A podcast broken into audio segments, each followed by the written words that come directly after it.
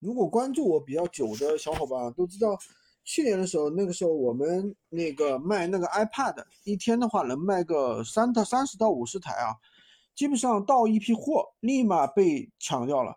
但是今年的话就是有点相反，iPad 其实并不是那么好做了。其实包括华强北有很多背包客现在也都不做了，卖不下去了。所以今年的话，我们换了一个品类。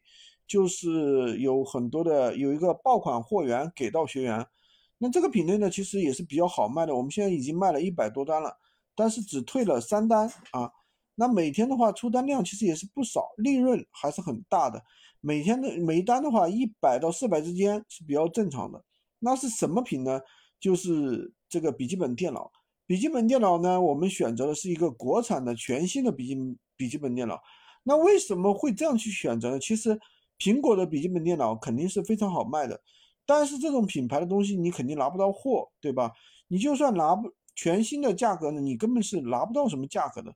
然后呢，你就算拿到了，你再去给学员，学员也没有什么利润，对吧？不太好卖。所以说我们在闲鱼上去卖的话，那肯定是要拿到第一个呢，呃，就是二手的东西。二手的东西呢，我们去加价，其实也是非常不错的。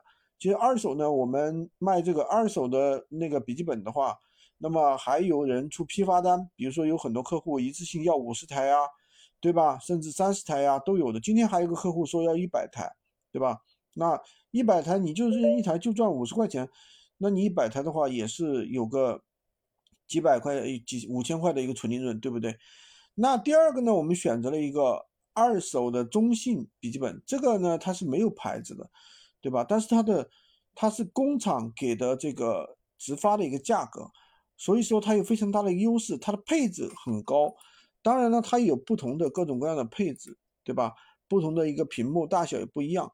如果大家在做闲鱼的话，如果的话，呃，现在找不到什么好的爆款货源的话，也可以尝试一下啊，尝试一下闲鱼无货源，就是尝试一下电脑二手电脑或者是新的笔记本电脑这样一个类。